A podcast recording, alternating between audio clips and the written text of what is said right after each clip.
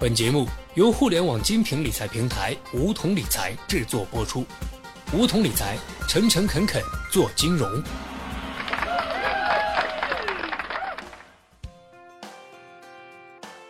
收听梧桐电台，掌握理财要领。现在注册并填写邀请码一二三四，还可免费获得一万元体验金哦。一般来说，当我们谈到人际关系网的时候，大多数人会告诉你经营人际关系的重要性。他们会说，一个人的成功百分之八十五靠的是人际关系，圈层决定了财富。于是得出的建议是，你要参加 MBA 班，结识不同行业的大佬，要考上好的大学，奠定未来可利用的同学资源，甚至还会教你一些如何获得良好人际关系的方法，诸如真诚的赞美别人，学会聆听等等。这些观点和建议都无可厚非，但小学弟今天想说的是，人际关系网并没有那么功利。它的核心来自于石油大王洛克菲勒提出的观点：在业务的基础上建立的友谊，胜过在友谊的基础上建立业务。怎么理解呢？听完下面这个小故事，你就会明白了。这个故事讲的是关于19世纪中期美国西部淘金潮的事情。话说，在1848年。一位名叫詹姆斯·马歇尔的木匠，在美国加州的一家锯木厂工作。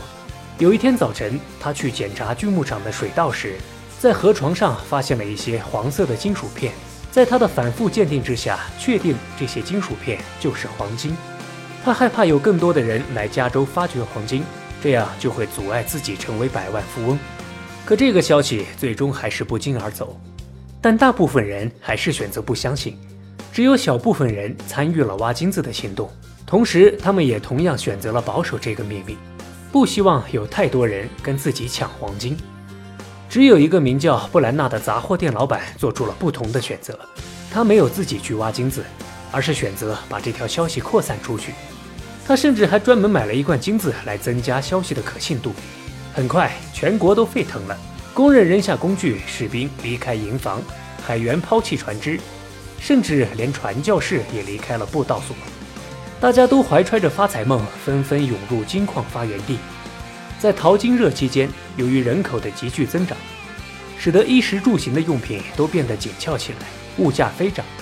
而那个杂货店老板早就做好了准备，在他那里各种淘金的工具一应俱全，但是价格却涨了好多倍。最后，他只用了九个星期就赚到了三点六万美元。相当于今天的一百多万美元。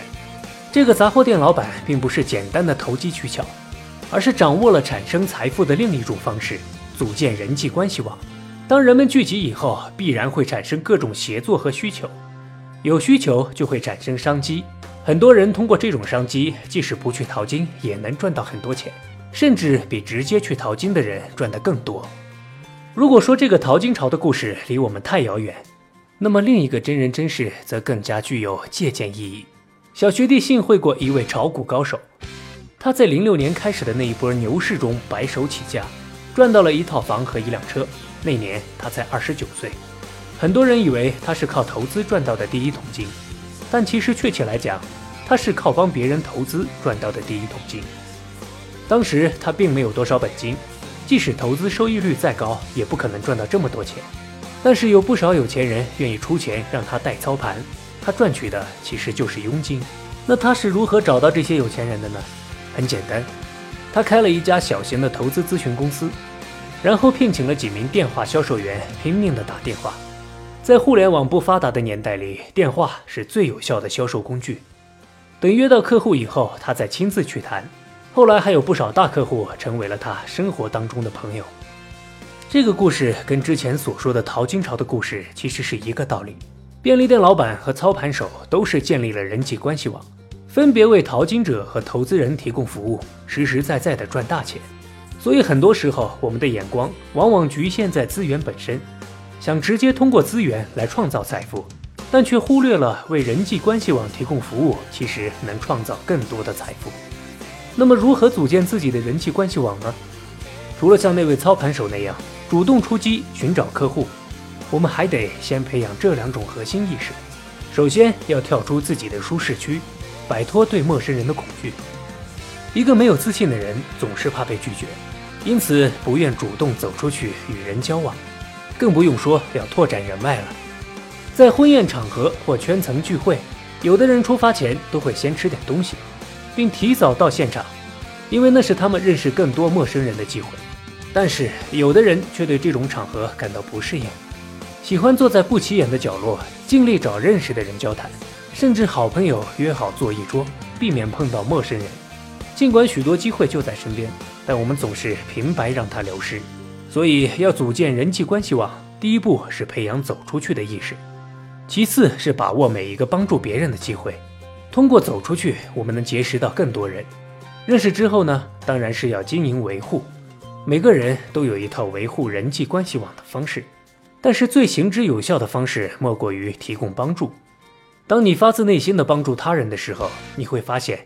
越给予越富有，帮助他人的过程也是一个树立形象、渗透自己影响力的过程。运用这两个核心意识，布下一张人际关系网，并服务好人际关系网，将为你撬动更多的财富价值。还是用洛克菲勒的观点来结束本期节目：在业务的基础上建立的友谊，胜过在友谊的基础上建立业务。好了，本期节目就到这里。那么今天的梧桐电台，大家是否有所收获呢？加入梧桐，交流投资理财的那些事儿，和我们一起边学边赚。各大应用市场搜索“梧桐理财”均可下载 APP。别忘了填写邀请码一二三四，领取一万元理财本金。梧桐理财，诚诚恳恳做金融。